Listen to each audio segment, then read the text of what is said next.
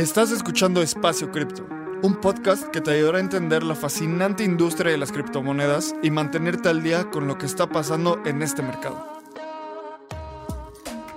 Este espacio cada día se vuelve más relevante y es fundamental continuar entendiéndolo. Aquí buscamos explicarte qué es Bitcoin, Ethereum y el increíble mundo de las criptomonedas de una forma clara y entretenida. Yo soy Lalo. Y yo soy Abraham. Ojalá disfrutes este episodio. Vamos. Hola y bienvenido, bienvenida a esta nueva serie de Espacio Cripto, este nuevo pilar de contenido. Este se llama Navegando el Espacio Cripto. Es un stream que hacemos todos los lunes a las 7 de la noche, hora de México, donde cada semana vamos a estar hablando sobre las noticias más importantes que pasaron, cosas que están llamando nuestra atención, cosas que vienen cada semana. Justo esta es la primera edición que vamos a grabar y que subimos al podcast. Tuvimos ahí un par de problemillas técnicos, por eso mi voz se escucha medio mal, pero en las siguientes ediciones esto va a ir mejorando muchísimo. Recuerda que el objetivo de estos episodios es que estés todos los días actualizada, actualizado sobre lo que está pasando y que te ayudemos a entender cada vez más el espacio cripto. Así que esperemos que lo disfrutes. Si lo quieres ver en vivo, la próxima sesión es el lunes, todos los lunes a las 7 de la noche, hora de México. Así que ojalá disfrutes este capítulo. Espero que todos estén muy bien. Aquí estoy, además de transmitir en vivo, grabando en QuickTime para ponerlo en, en el podcast por si alguien se ha olvidado de eso. Pero, ¿qué me gustó de The Daoist? Creo que sin duda alguna el convivio con la comunidad y entender y que todos estamos entendiendo cosas de cripto y Web3 todos los días. ¿Sabes? No hay ningún experto que se sepa todo. Yo aprendí muchísimo de DAOs en este, en este evento y la verdad me encantó, lo disfruté muchísimo. También creo que es bien diferente cuando organizas un evento así bien random a cuando organizas algo que inspira a la gente y que la gente quiere estar ahí. O sea, desde el ingeniero en audio hasta los que hacen el stream, todos éramos bien crypto heads. Entonces estábamos ahí todo el tiempo platicando al respecto. Lo disfruté muchísimo. Entonces, ahí vienen varias cosas, ¿no, Lalo? Se vienen muy, muy buenas cosas. Justamente nos están preguntando que si se grabaron las pláticas. Se grabaron todas. Hay nueve horas de contenido en, en, el canal de YouTube de The Daoist. Justo las estuvimos compartiendo, las vamos a retuitear. Porque decían que había una maldición de The Daoist y que todos los streams nunca se podían subir a YouTube por alguna que otra razón. Y ya están arriba, así que pueden ir directo a, a YouTube de Daoist. Y justamente está repartido en la descripción por plática. Entonces, si quieren escuchar la de Griff, si quieren escuchar la de. la de. la de Agora. Aro, ah, no, Agora. Aragorn. Aragorn. Sí, tenía un nombre del Señor de los Anillos, por eso me, me, me, acordaba. Pero estuvieron buenísimas. Y ahí tuvimos un panel en el que estuvimos seis personas. Nunca habíamos grabado con tantas personas a la vez. Y créanos que fue una experiencia muy, muy, muy cool el, el hecho de grabar en vivo. Pero qué buena onda que ya, ya la gente se esté sumando acá. Y yo creo que podemos empezar, ¿no, Abraham? Claro. Como estamos, como decías al principio, diseñando y descubriendo el formato de navegando el espacio cripto. Y creemos que una de las cosas no tan relevantes, pero que es importante de ver, es el precio. Entonces, les voy a compartir mi pantalla y vamos a empezar a ver los precios con Lalo, que ya sabemos todos que es el trader de, esta, de este evento, para que nos platique un poco de los precios y obviamente el objetivo no es especular, solo es saber dónde estamos parados. Nunca vamos a especular con el precio. Como saben, yo odio tradear, nunca veo el precio, así que, a ver, Lalo, vamos a compartir la pantalla. Perfecto. Entonces ya estamos mostrando la pantalla a Abraham.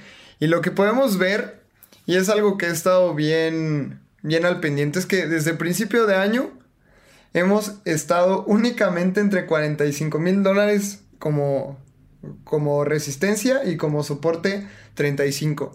Y el precio ha oscilado entre 45 y 35 por casi dos meses y medio. Entonces parece que, que Bitcoin le, le, ha gustado ese rango y ahí se ha mantenido. No vamos a hablar más de soporte, resistencias, pero es lo que estamos viendo. Al final de cuentas, el precio ha estado entre estos niveles. Ya cada quien sabrá bullish arriba de qué nivel, bearish arriba de qué bajo nivel. Pero eso es lo que estamos viendo, un mercado muy lateral. Eh, mucha gente está diciendo que ya estamos en un bear market. Eh, no lo sé, creo que eso ya es muy subjetivo. Pero también lo que podemos ver en, en Ether es muy, muy parecido. Estamos oscilando y todavía Ether ha estado mucho más volátil. Ahí les va, ¿dónde está? Estoy acá. Vamos a ver a Ether y cerré la, el TAF. Excelente.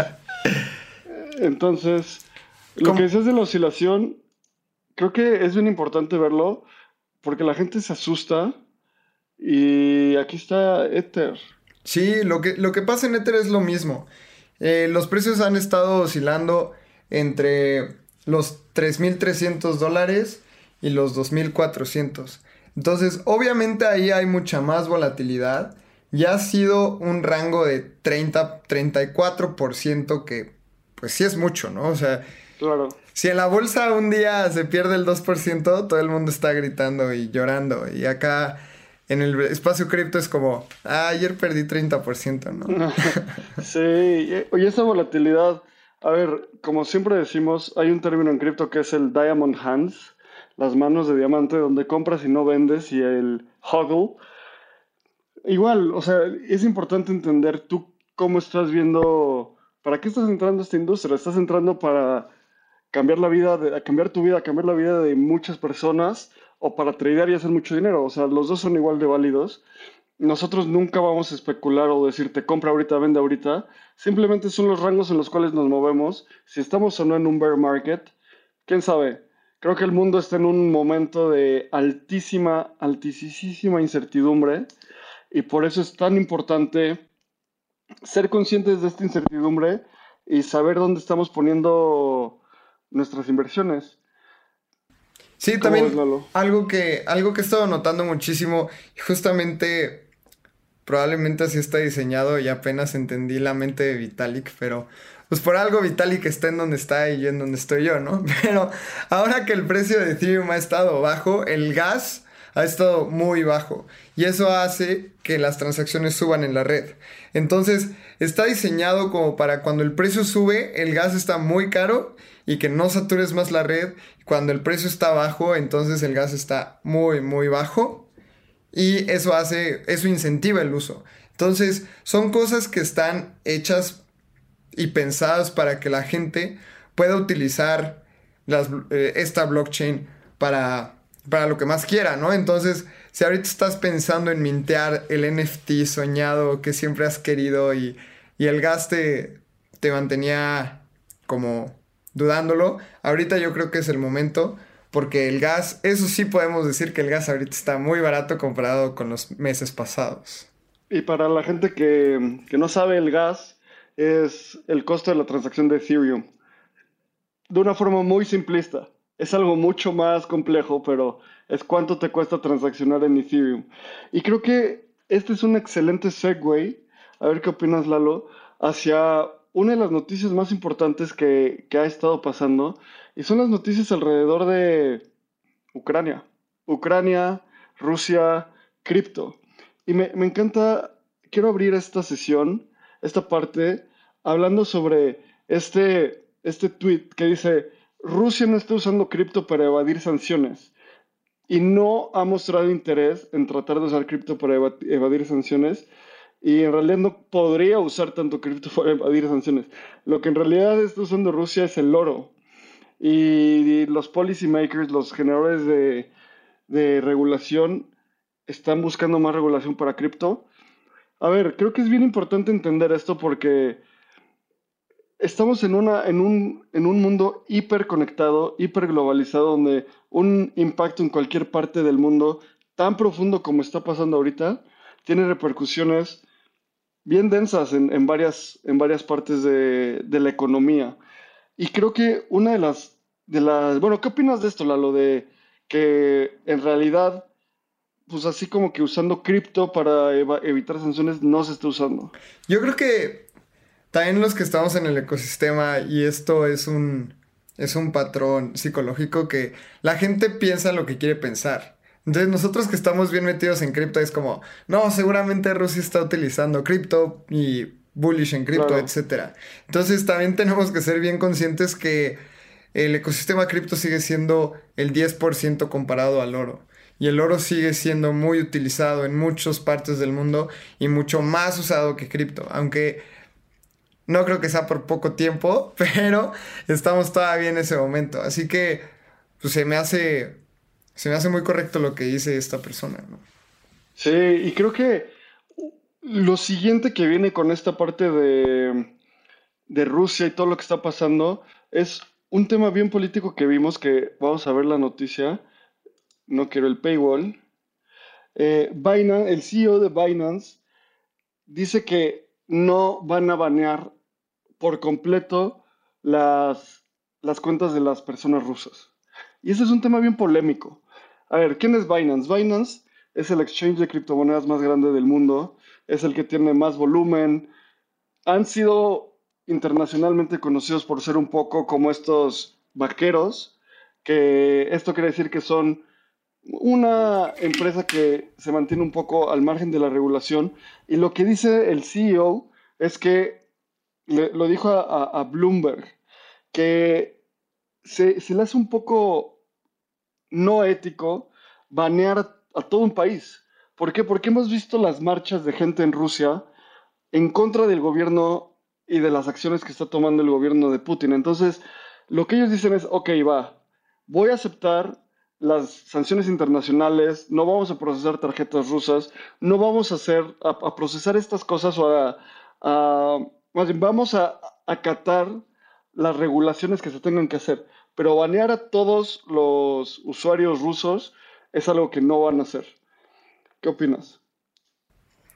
Se me hace una postura muy interesante y si en algún momento queremos que, que, las criptos sean un bien público, un bien público no lo puedes banear. Entonces creo que en este lado sí estoy, sí estoy con sí, sí, porque estamos diciendo blanco-negro. Es como, los rusos son malos, todo es negro, ¿no? Pues también hay muchísimas personas que están en contra de la guerra, que justo necesitan criptomonedas o alternativas de pago para salir del país, para no vivir en el, en el, dentro, dentro del territorio ruso. Y si nadie te acepta rublos, pero tampoco les estás dejando a la gente utilizar Bitcoin o alguna otra moneda, entonces lo único que estás haciendo es censurando a alguien que tal vez piense igual que tú. Entonces se me hace una postura muy interesante que no había visto en ningún otro lado. ¿Tú qué ves ahí? Sí, creo que, mira, justo estoy resaltando este que, este párrafo que dice que Jesse Powell, el CEO de Kraken, Kraken es un banco regulado en Estados Unidos, que es un criptobanco, es una de las empresas más importantes de cripto también dijo que no pueden congelar cuentas de los usuarios a menos que se, haya un requerimiento legal para hacerlo. Entonces creo que también esto es un poco una narrativa leyendo entre líneas, pues muy inteligente. Sabemos que Binance son muy inteligentes y comunican los headlines de la forma más positiva para, para ellos. Está bien, como cualquier empresa lo hace. Y justo Dave pregunta, ¿qué opinan del baneo de las cuentas de personas rusas? Pues justo es esto, es bien difícil porque, o sea, yo me pongo en una posición donde yo no puedo no apoyar las actividades de, mi país. Irme de mi país y, y, que me digan, no, no puedes entrar porque eres de ese país. Y yo como, oye, pero pues, yo qué culpa, ¿no? Es un tema muy, muy polémico. También el otro, el otro lado de la moneda es que si llega un punto tal eh, donde hay una presión social de la gente, de los ciudadanos, para combatir y revertir algunas de las, acciones que ha hecho el gobierno ruso en contra de Ucrania, pues este tipo de, cabildeo forza a, los, a, los, las personas a que tomen una postura más fuerte en, en, contra de su gobierno. Y no sé, es un tema muy polémico. Eh, yo he estado en Rusia, pero estuve un mes. Creo que emitir un juicio 100% binario o total es muy difícil. Tenemos que ir viendo cómo se desenvuelve todo. Y esto justo nos lleva a otro tema fascinante de, en el espacio cripto y en Rusia y fue Ukraine DAO, que es una DAO para apoyar los temas humanitarios en Ucrania. Vendió una bandera como un NFT y recaudó 6.75 millones de dólares. Eh, me empezó a hacer un poco el, el, los, ya sabes, el click, el surfing click, y para ver qué pasaba aquí. Y Ukraine DAO tuiteó esto de, de 200, 2.250 ETH en una subasta por 6.75 millones de dólares. En esta subasta se subastó la bandera de una bandera de Ucrania. Y la gente dice como, ¿qué bandera de Ucrania? Bueno, ahorita hablamos de, de Ukraine DAO, pero la bandera de Ucrania es, aquí lo pueden ver en Sora, literalmente es la bandera de Ucrania, nada más. Ese es el NFT. Y ese, ese, ese dinero va a ser utilizado para, para la causa de Ukraine DAO en, para Ucrania. Se me enchina la este piel. se me enchina la piel cuando escuché la cifra. Este, para las personas que nos escuchan, literalmente es la bandera de Ucrania. No hay nada más, no hay diseño, es la bandera. No hay utilidad, no hay nada más. Nada. Y 6.75 millones de dólares. Esto es. Esto es una manera de darnos cuenta de lo. Claro. De la contribución de la comunidad. Porque no es, no, es el hecho de tener el NFT, sino es el simple hecho de dar y poder recaudar fondos y que lleguen directamente a la gente de, de Ukraine DAO. Así que a mí esto se me hace bien, bien, bien importante, probablemente en la historia de los NFTs. Creo que ahorita vamos a hablar un poco más de Ukraine DAO para entender qué onda con Ukraine DAO. Me encanta que en Sora y en el blockchain puedes ver los bits. O sea, puedes ver cuánto la gente estaba dispuesto a pagar, déjenle subir el brillo. Hubo el bid antes del último, de la última puja era de 5.4 millones de dólares, 2.173 ETH. Y al final, también me, me, metí a chismosear. Y aquí podemos ver la cartera. creo que esta sí es la cartera. Eh, o bueno, podemos ver en el blockchain el token de, de Ukraine DAO y dónde vive. Entonces, en algún momento podríamos saber quién fue la persona que donó, eh, bueno, compró este NFT para apoyar a Ukraine DAO. Y luego también me puse a investigar un poco de, de Ukraine DAO. Y este fue, esta DAO inició como un, un ejercicio de la gente que se, hubo una persona que se puso en contacto con las personas de Pleaser DAO.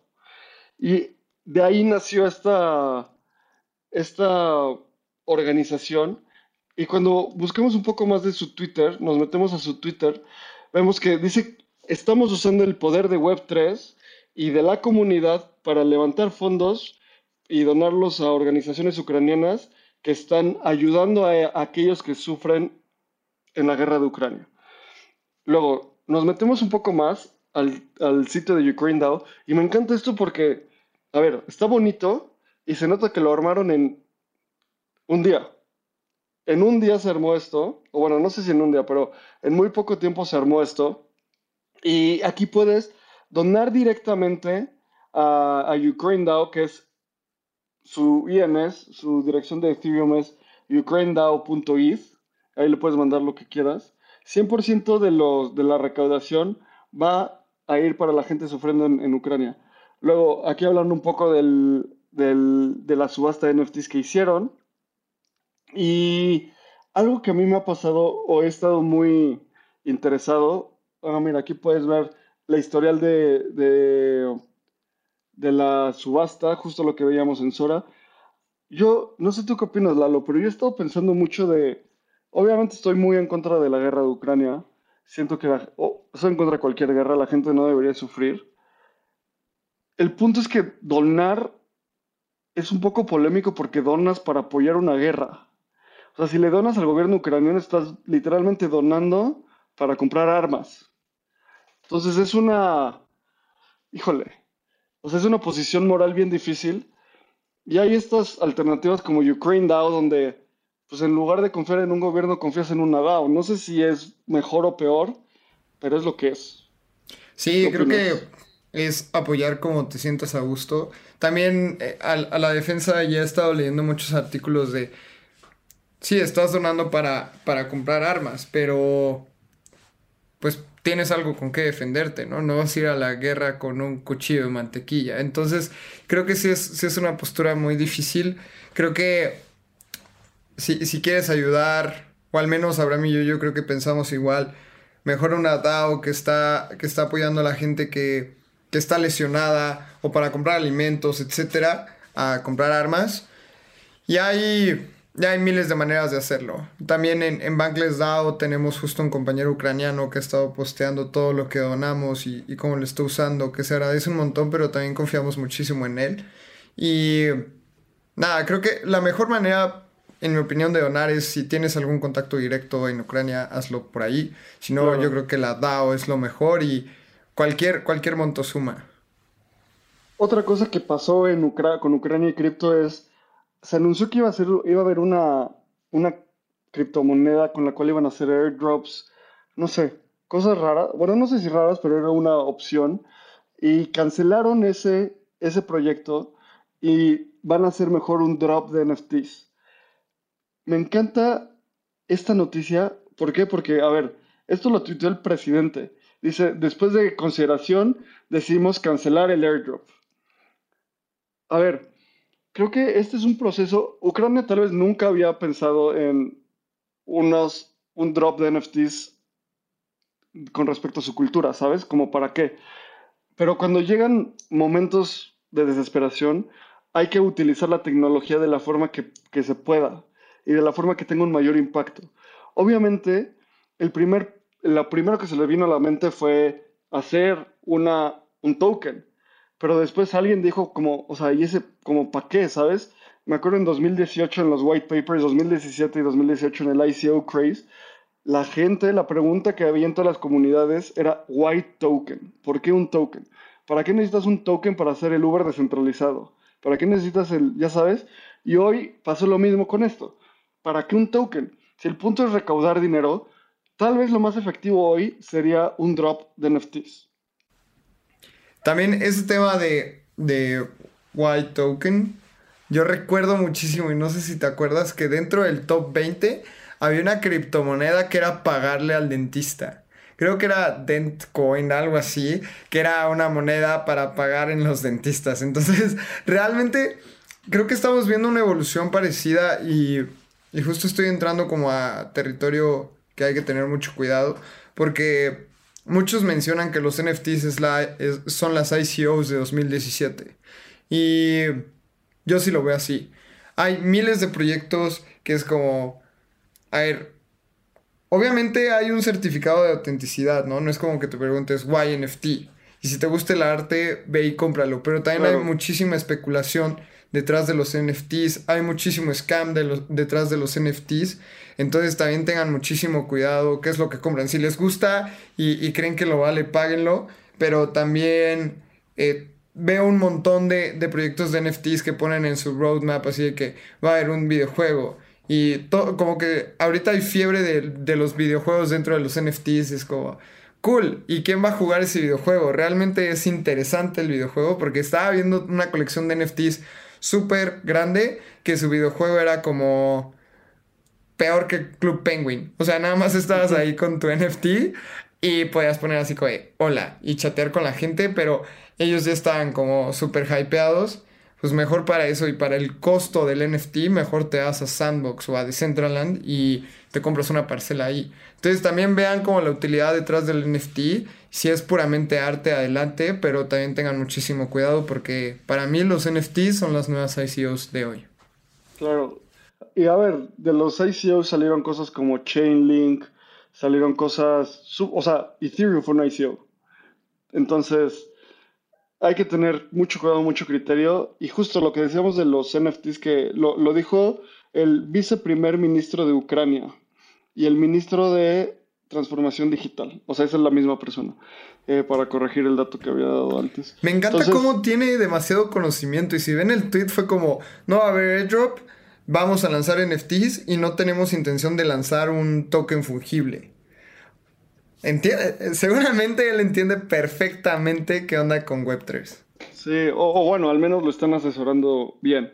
Y, de nuevo es esta, esta, no sé, dilema moral de, o sea, ese NFT claramente dice NFT para apoyar a las Fuerzas Armadas de Ucrania. Ok.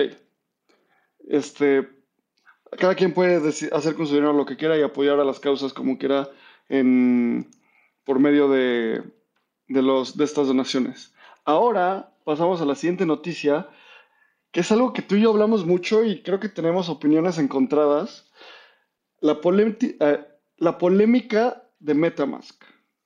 Bloquearon usuarios en Venezuela. Este, no, bueno, yo soy fan de The Block y la noticia que vemos ahorita que por un momento usuarios en Venezuela no pudieron acceder a Metamask.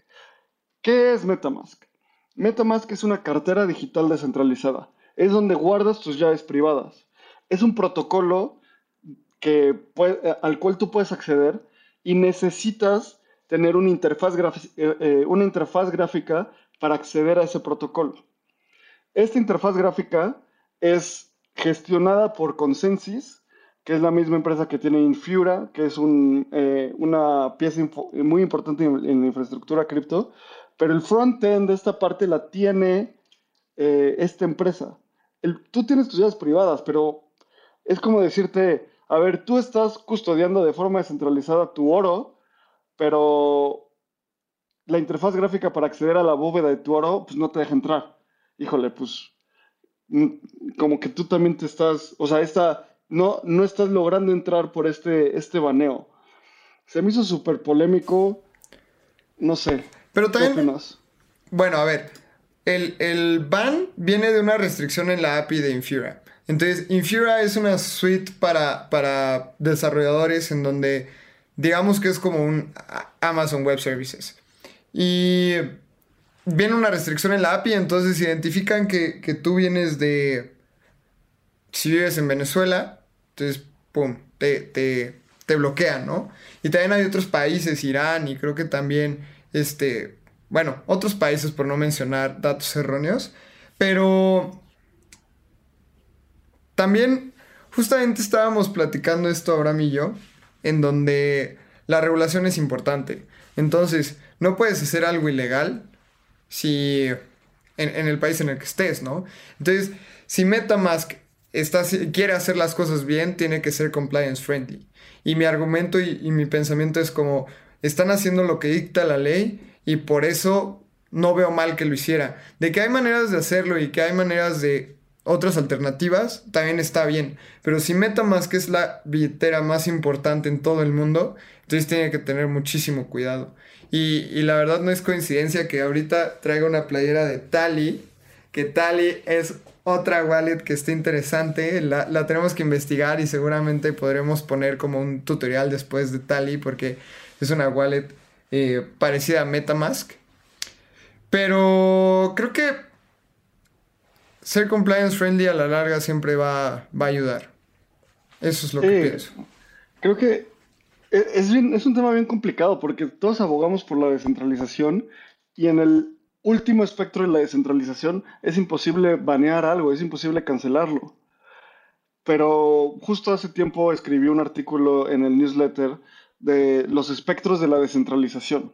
Y todo es un camino, es un, es un proceso, no estamos en ese punto. Y justo MetaMask puso en su, en su página de Customer Support un artículo de por qué Infura no puede atender a algunas regiones. Y básicamente es por lo que dice Lalo. Es por tener que cumplir con la regulación. Algo que yo quiero rescatar es un, un tweet de Larry Sermack. Larry es uno de los analistas más brillantes en el espacio cripto, es el director de research en The Block y dice, si Metamask y Infura están abiertamente dispuestos a bloquear eh, países como Venezuela basados en su dirección de IP, es solo cuestión de tiempo hasta que ellos estén forzados por los reguladores a censurar a, los IPs de personas específicas. Necesitamos alternativas cuanto antes, posiblemente Alchemy y otros que, que, ayuden en esto.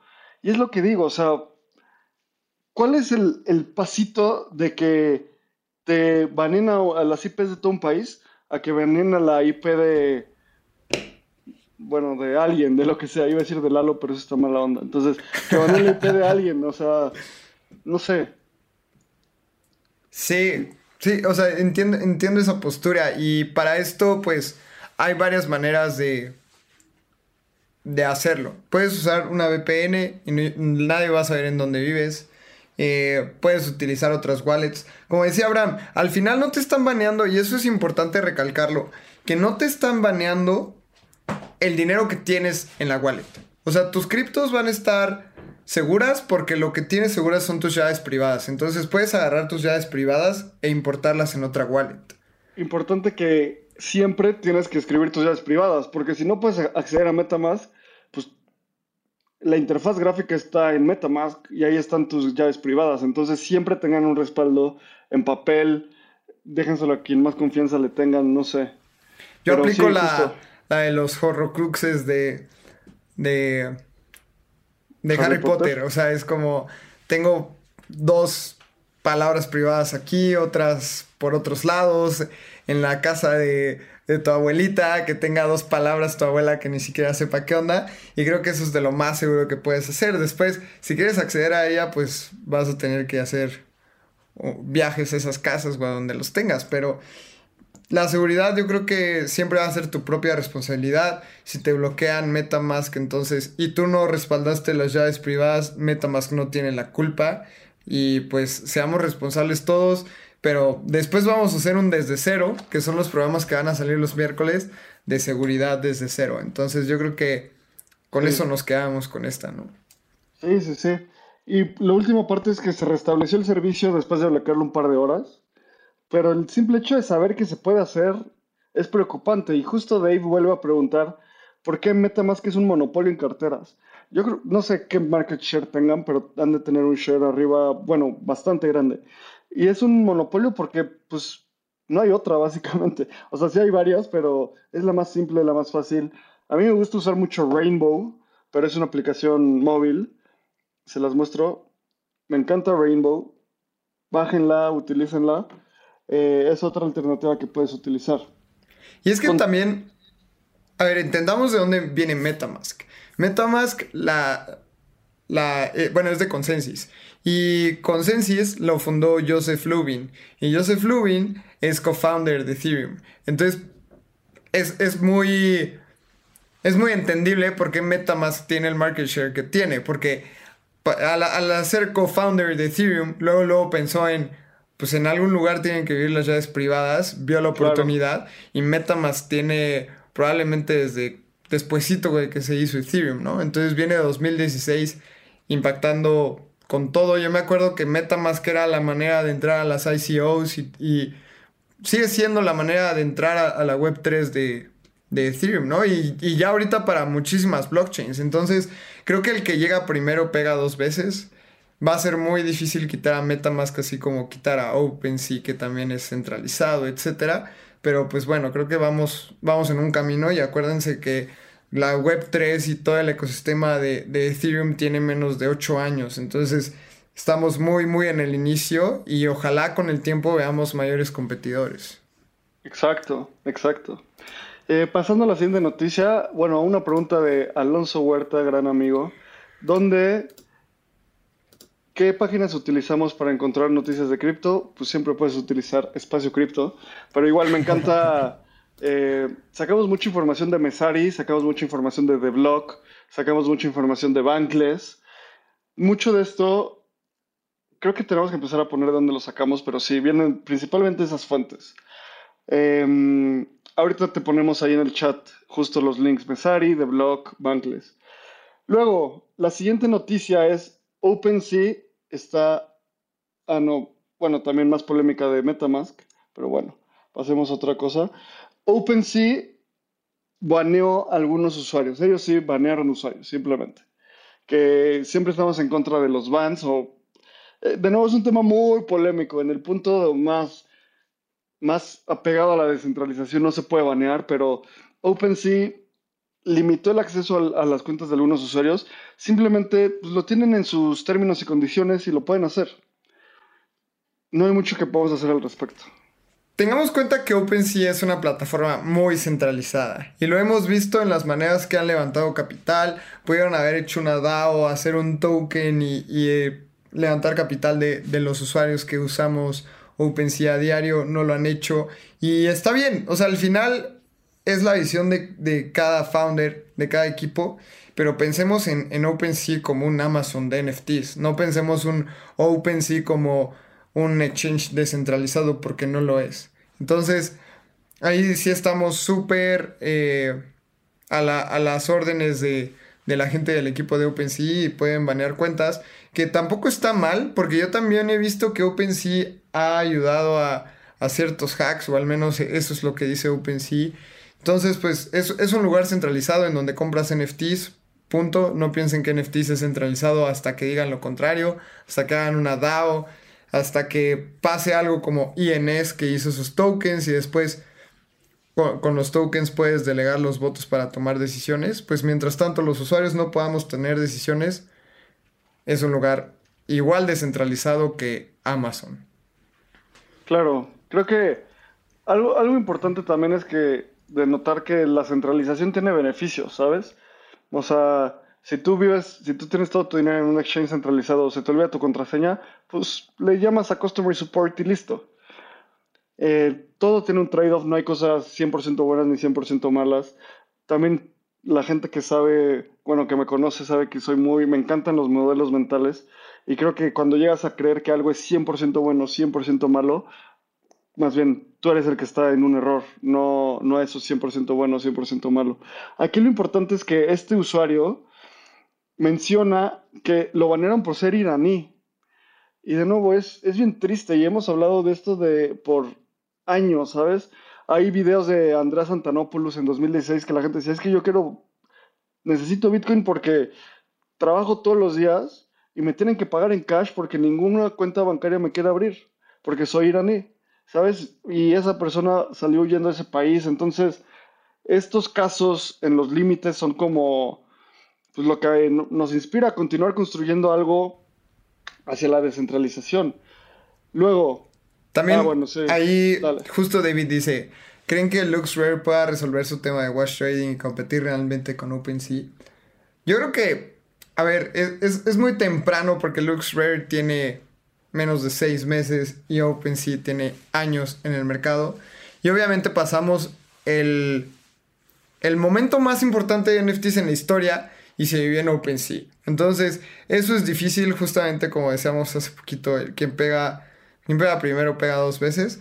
Pero justamente estoy viendo estadísticas y, a ver, no es, no es nada comparable el número de usuarios activos en OpenSea y LuxRare, porque OpenSea tiene 50.000 y LuxRare ni llega a los 1000, tiene 700 usuarios. Pero también la comunidad de LuxRare es algo que me hace pensar que existe la posibilidad. Porque en el momento que a la gente le ofrezcan una alternativa real para irse de algo centralizado a descentralizado, puede que OpenSea tenga unos, unos golpes duros. Entonces, estadísticas súper rápidas, números totales de usuarios de OpenSea, y se los voy a pasar a Abraham para que lo proyecte, es eh, número total, notable, Número totales de usuarios a partir de que LuxRare eh, abrió son 769 eh, mil, o sea, casi 770. Y total de usuarios de LuxRare son menos de 50 mil. Entonces, todavía ahí va. También veamos el total de transacciones. en LuxRare tiene 75 mil y OpenSea tiene 7 millones. Entonces, a ver, es el 1% del total de las transacciones de OpenSea. Pero los features de LuxRare... ¿no? Ah, no, sí, uno. Dale, perdón. Los features de, de LuxRare me gustan un montón. Por ejemplo, ahí puedes poner una oferta para la colección. En el que puedas poner, oye, yo quiero comprar un Board Ape en 50 Ethers. No me importa cuál Board Ape es. Eh, no me importa eh, si ahorita lo estás vendiendo en 500 Ethers y me aceptas la transacción, se va a ejecutar en 50. Y eso se me hace muy interesante. Está interesante que tenga un token. Está interesante que tengas rewards. Si compras un NFT en, en LuxRare, entonces te dan unos rewards en, su token que es Look.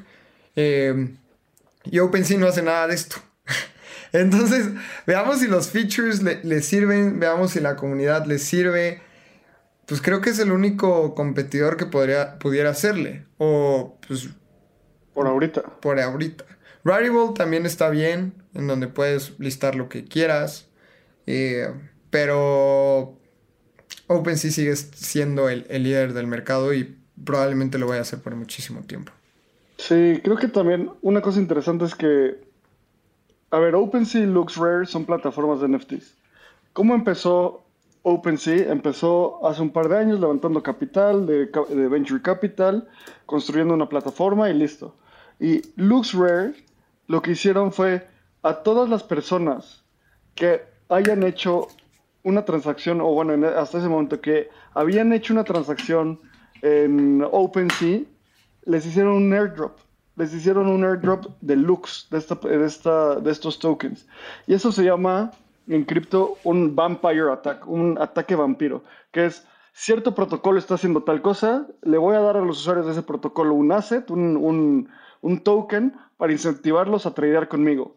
Es, eso lo bautizó, o bueno, se volvió mundialmente famoso con el Vampire Attack de, de Sushi a, Uniswap, de SushiSwap a Uniswap, y ha ido iterando de diversas formas. A mí me encantan estos, estas discusiones porque es competencia perfecta, a ver quién gana. O sea, el usuario tiene la, la, el único, la única persona que va a salir excelente, o sea, que va a salir 100% beneficiada de, estos, de esas competencias es el usuario. Así que yo celebro este tipo de, actividades. No, y lo que también lo que se me hace súper inteligente. A ver, cuando leí este headline dije, ¿qué es, ¿qué es Lugano? Lugano, Suiza, acepta Bitcoin como moneda de uso legal. Ok, me tuve que ir al mapa. Aquí podemos ver el mapa. Que Lugano, ni, ¿dónde está? Ah, es esta cosa. Está en el sur de Suiza. Si ven aquí el bordecito rojo, eso es Suiza. Eso es Suiza, esto parte de Lugano, eh, que tiene una. Tiene frontera con Italia. Es una de las provincias de Suiza que tiene frontera con Italia. Aquí pueden ver el pin, está justo en la puntita cuando empieza la bota de, de Italia. ¿Y cuál es la noticia? que esta provincia, esta ciudad, acepta Bitcoin y USDT, Tether, como moneda de uso legal. ¿Y qué quiere? Para la gente, porque yo tampoco sabía Lugano y ahorita busqué la población, son 65 mil personas, así que la población completa, niños y viejitos, caben en el Estadio Azteca. sí, sí, sí. Creo que a ver, bueno, independientemente de que sea un país, bueno, un lugar muy chiquito dentro de un país, es importantísimo esto. ¿Por qué? Porque Suiza es internacionalmente conocido como un país neutral y muy progresista en términos financieros. Justo lo que dice Lugano es que lo hace porque tiene la reputación de ser una de las provincias en, Suiza como más que le, interesa, le gusta innovar en temas de tecnología. Eh, el primer lugar en el mundo en hacer Bitcoin moneda de uso legal fue El Salvador. No sé si ha habido otro al momento, pero Lugano ya está en esa lista. Y como hay esta frase que me encanta, que es gradually, then suddenly, gradualmente y después de repente, es un paso más hacia la bitcoinización del mundo. Y Justamente en el, en el panel en The Daoist el fin de semana estábamos hablando de cómo nos imaginábamos cripto en seis meses, dos años, cinco años, quince años y después 50 o algo así era. Y yo decía que, que la gente que ahorita estamos jóvenes vamos a ser viejos. Y eso es un hecho. Y los jóvenes de ahorita no muchos entienden cripto, pero si, yo le explico que es un NFT a mi sobrina de 7 años y yo le explico que si juega eh, Pokémon y recolecta un Pokémon por horas y después no puede vender ese, ese Pokémon y si sabe que dice, ¿por qué no lo puedo hacer, no? Si, si tengo un montón de tiempo jugando Pokémon. Ellos entienden muy bien el concepto de, de asset digital o de un activo digital. Y tal vez la gente de nuestra edad, nosotros que estamos escuchando eso lo entendemos, pero no muchos. Y esto va a pasar, como dice Abraham, o sea, gradualmente y después de repente, porque todos vamos a tener la obligación de aprender de esto. Y yo creo que va a pasar un poco como con nuestros padres, que antes no era obligatorio saber inglés. Y ahorita si no sabes inglés, pues es muy difícil posicionarte como en un buen trabajo, etcétera. Entonces quedas un poco rezagado. Y creo que ahora el conocimiento de cripto para nuestros hijos va a ser, bueno, más bien para nosotros ahorita vamos a terminar rezagados, pero para nuestros hijos no saber de cripto va a ser un, eh, saber de cripto es una obligación. Y esto poco a poco va a pasar, se van a empezar a legalizar monedas, ya, si vieron un, un tweet de Nayib, de Nayib Bukele empezando el año, él dijo que predecía que dos países más iban a aceptar Bitcoin como moneda en curso legal. Y pues él a ser el primer país, si un presidente se quiere, quiere o tiene la espinita, al primero que van a contactar es a Nayib. Entonces, yo no estoy diciendo que vaya a pasar, solo estoy diciendo que probablemente Nayib Bukele tenga ahí información de primera mano y va a pasar poco y poco y poco. Sí, creo que tendremos que ir aquí, Lalo, desafortunadamente, a ver qué, está pasando. Ni modo, vamos a tener que ir a Suiza. Hijo, ok. Luego, el siguiente, una noticia de México, por fin, algo que pasó en México. y fue que cuatro centros comerciales de México aceptarán Bitcoin como forma de pago. Y esto va a ser utilizando Bitso Transfer, eh, nuestros amigos y alma mater de Bitso, utilizando este producto que es Bitso Transfer, y van a ser los centros comerciales de grupo GIXA, GIXA o como se, como se lea o como se pronuncie, y estará disponible desde el 4 de marzo, iniciando en las pistas de Walkarts. Y de nuevo, todo es poco a poco. En los centros comerciales de Paseo Querétaro, Explanada Puebla, Explanada Pachuca y Forum Cuernavaca. Lalo, creo que yo me voy a tener que lanzar a, a Suiza a ver qué está pasando y tú te lanzas a Querétaro, Puebla, Pachuca y Cuernavaca, ¿va? Yo voy a los go-karts. Están bien chidos, la neta. Me gustan un montón los go-karts y también alguien más ya está aceptando pagos en cripto. Y es la persona de los banquetes de Dawis, que ya estás. Le, explicamos que era Bitso Transfer y ya te podías comprar tu comida con Bit. Creo que eso es lo que hay que hacer, o sea, es evangelización de cripto. Oye, ¿por qué no aceptas pagos en, Bit, en, Bitso Transfer? Y eso va a pasar poco a poco y ojalá y la comunidad vaya, vayamos a, a los go-karts y empecemos a pagar con cripto y empecemos a apoyar a este tipo de de negocios que están tomando la iniciativa hacia una adopción. 100%, 100% y hay que apoyarlo y todos son experimentos. Tal vez va a ser un poco, mm, no sé, oxidado, tal vez pueda ser, no sé cómo voy a ser la experiencia, pero de nuevo, otro modelo mental es todo, toda tecnología inicial parece un juguete y después termina siendo, pues, algo que rige el mundo. Entonces, la siguiente noticia, estamos por cerrar, nos quedan tres noticias. Me gustaría saltarnos a la de Puma y cerrar con ah. NFTs. A ver, pero hablemos rápido de la de eBay, creo que es algo bien fuerte. La eBay está hablando, está evaluando aceptar eh, pagos en cripto y explorando un poco más de NFTs. eBay es esta, este sitio de subastas y también es un sitio de e-commerce que tiene esta, esta noción de ser el sitio para la generación Z de, de compra y venta. Entonces, ya por ahí vi que transaccionaban, ¿dónde decía? Mira, sus transacciones manejan pagos de 85 billones de dólares, ese es su volumen. Y eso les da la capacidad de innovar en, en métodos de pagos. O sea, obviamente van a hacer esto, es cuestión de tiempo. Y ya... también hay competencia, entonces yo no sé si lo están haciendo porque están innovando o por mantenerse eh, relevantes Porque Mercado Libre ya, ya te acepta Bitcoin en ciertos países. De hecho, puedes comprar tu casa si vives en Argentina con Bitcoin por Mercado Libre. Eh, Shopify también ya acepta pagos con cripto y de hecho Shopify ya, ya está construyendo, ya lanzó un mercado de NFTs. Entonces su competencia directa ya está aceptándolo y no quiere ser un rezagado. Entonces creo que es un movimiento de defensa más que un movimiento de, de innovación pero siempre se celebra que, más sitios acepten Bitcoin o cripto. Venga.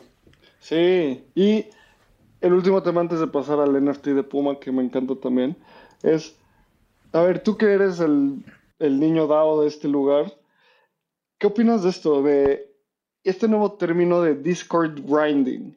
O sea, de gente que está en, en Fiverr, en este sitio de freelancers, aquí estamos viendo Fiverr, donde literalmente te cobran por chilear tu proyecto y por estar ahí en el Discord escribiéndole así como, oigan, qué padre, qué cool proyecto, ¿cuándo sale el Mint? ¿Qué más viene? Y lo hacen, o sea, justo en este artículo de The Crypt, todas estas noticias las vamos a publicar en un hilo en Twitter, que lo hace nuestro gran analista Diego. Eh, pero estas personas dicen como, pues, ¿qué? Yo estoy agregando valor Sí, sí me gusta el, proyecto. ¿Qué onda? ¿Por qué está mal? Pues no sé, es, que, es como una línea muy delgada. O sea, es como el, el fanboy que... Bueno, creo que Abraham y yo hemos, hemos pactado prácticamente no hablar de fútbol ni del tema del Querétaro. No queremos tocar esos temas, pero... Eh, siempre hay fans que, son pagados por, los equipos. Creo que no es, no es algo nuevo, no es algo ético. Se me hace muy, muy poco ético contratar a alguien para que esté poniendo, hey, acabo de comprar un nuevo NFT de este proyecto, deberías irlo a checar. Pero creo que también lo que, lo que están habiendo es grinding, que es como perseguir la chuleta. No sé si sea esa la, la, la traducción pero es parecido. Y también hay otros, hay otros puestos u otros trabajos en Discord que sí son muy, valiosos muy válidos y valiosos. Por ejemplo, ahorita ponías Fiverr que decía, te voy a, te voy a organizar tu server de, de Discord de la mejor manera. Y, y Abraham y yo no somos... A ver, ya le sabemos más a Discord. Pero al principio intentamos hacer un Discord y, y, era como hacías un canal y no sabías ni quién estaba en ese canal. Y hay un montón de bots súper interesantes. Por ejemplo, en, en Bankless DAO usamos un bot para que nos inscriba directamente a Coordinape. Para los que no saben qué es Coordinape, es una manera de recompensar a la gente en DAOs. O hay bots que te conectan tu cartera para verificar si eres un holder de ese NFT. Entonces, por ejemplo, si tú eres dueño de un Boyd Ape este bot te verifica si realmente eres dueño de un Bored Ape y si, si eres dueño del Bored Ape, entonces te mete a canales privados. Y todo esto es súper valioso y la verdad es que es, una manera de, de aportar valor a la comunidad y los trabajos siempre se transforman y los trabajos cambian y la verdad es que aporta más alguien que hace un server de Discord para una comunidad entera que tal vez un trabajo tradicional en una oficina, ¿no? Entonces, los trabajos siempre evolucionan, se me hace súper válido que la gente trabaje en cosas de Discord, más no chilear un proyecto si no crece en él. Sí, eso está, es muy polémico y... Pues sí, o sea, es un trabajo que sale y para cerrar, vamos a hablar del NFT de Puma. Puma, para empezar ya compró el puma.eth, el INS, no sé qué tengo que hacer para que las marcas lo sigan comprando porque los, van, ahorita lo van a comprar un descuento. Esas cosas van a valer mucho más. Y tienen un nuevo PF Pick, que quiere decir Profile Pick. ¿Y qué compraron? Un Cool Cat. Y sí está bonito su Cool Cat. Aquí, aquí bien, sí, sí, sí hace, se apela el nombre. Viéndolo en OpenSea, ¿sabes qué me encanta? Podemos ver cuánto pagaron. O sea, pagaron... Uh, uh, uh, 14 Ether, pagaron 14 Ether.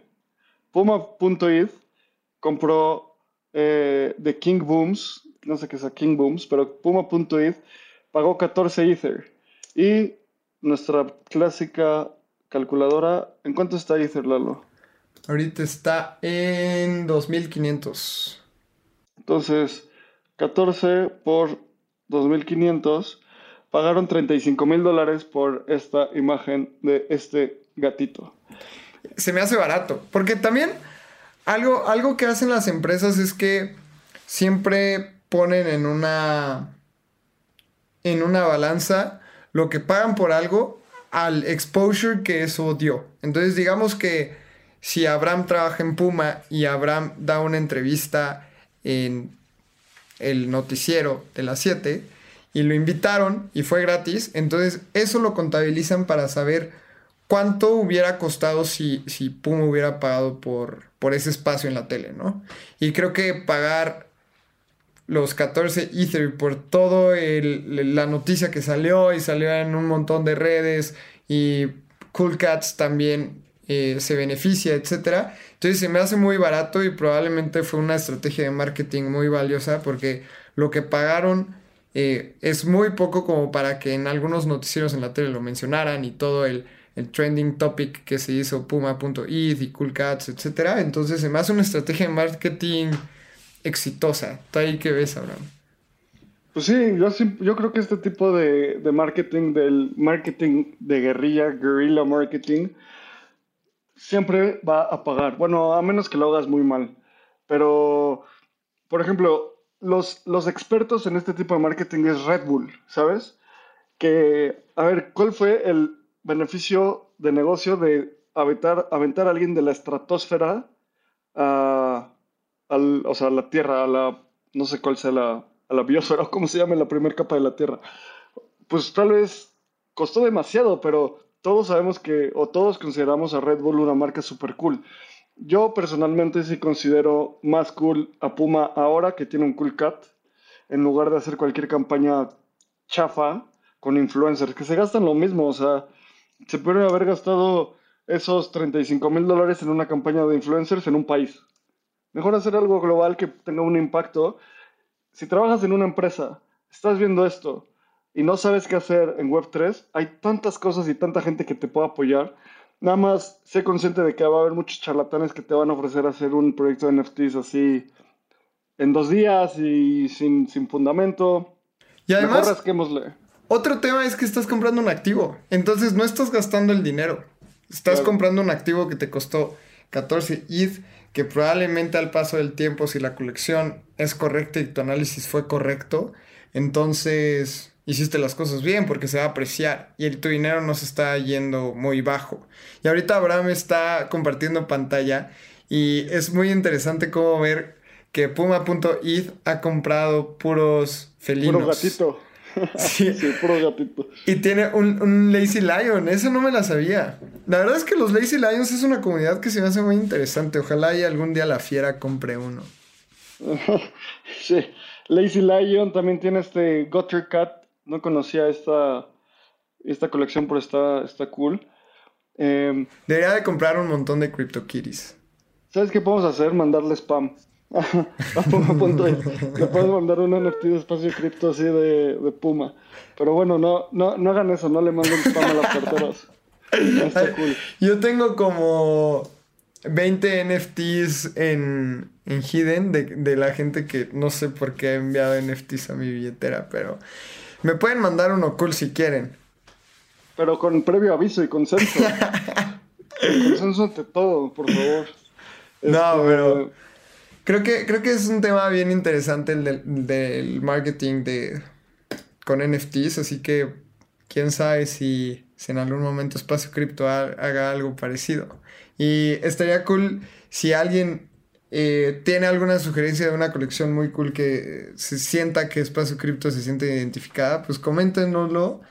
Y quién sabe qué tal que Espacio Cripto termina con un cool cat de, de imagen en, el Twitter o algo así, ¿no? Y sería, sería muy interesante.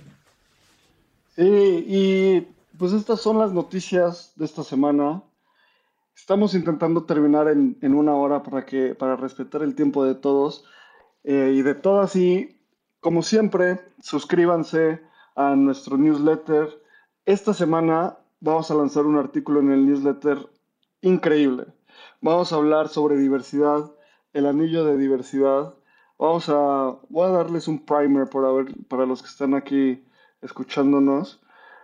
Creo que este es un tema muy importante hablar hoy más que nunca y más en estos días que, que son, viene, mañana es el, el Día de la Mujer, vienen, hay varias marchas y creo que, ¿por qué hablamos de esto? Porque la mayoría de nuestra audiencia son hombres y tenemos que tenemos este ejercicio y esta responsabilidad de pues de comunicar estos estos temas cada vez más.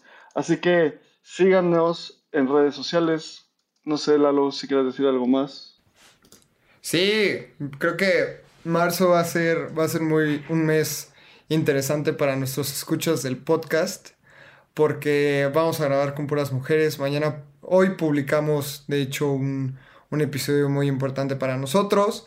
Eh, también nos, estuvimos dando cuenta que hace un año grabamos con, con Bárbara de Bitso. Y la verdad es que es un episodio que, que, está muy, muy bueno. Creo que no tiene vigencia ese episodio. Así que si quieren y ya escucharon todos los episodios de Espacio Cripto y quieren escuchar algo en el gimnasio el día de mañana y ya escucharon el de hoy, pues vayan a escuchar el de Bárbara. Este, una vez más, les queremos agradecer un montón por, por todo en The Daoist. Hoy sale, bueno, estamos creando contenido ahorita de Navegando. Sale el episodio de, del día. Sale un newsletter, entonces tienen tres piezas de contenido el día de hoy para Espacio Cripto. Después vienen otros contenidos. El, el miércoles tenemos ahí una sorpresa. Tenemos el jueves el, el newsletter de expertos o de la comunidad, que eso también es súper valioso. Eh, vayan a nuestra comunidad de Telegram y también ahí les vamos a tener una sorpresa pronto, así que súmense allá. Ya somos más de 640 personas, queremos crecerlo un montón. La comunidad para nosotros creo que es lo más importante. Y nos vemos el próximo lunes. Síganos en nuestras redes sociales. Estamos como AbramCR, arroba Lalo Crypto. Aquí abajito en el screen, en el stream, están viendo las redes sociales de Espacio Cripto. Y nos vemos el próximo lunes. ¿Habrá algo que comentar? No, último, estamos en tiempos pues muy difíciles. Las cosas que pasaron el fin de semana son una barbaridad asquerosa. Así que mantengámonos críticos, mantengámonos informándonos y esta comunidad siempre va a estar para ayudar a todo mundo. Así que vamos a hacer un evento pronto, se vienen varias noticias ahí. Y gracias por escucharnos, gracias por conectarse. Si nos está escuchando en Spotify o en cualquier plataforma del podcast, esto pasó el lunes 7 de marzo a las 7 de la noche. Gracias por escucharnos y nos vemos en la siguiente.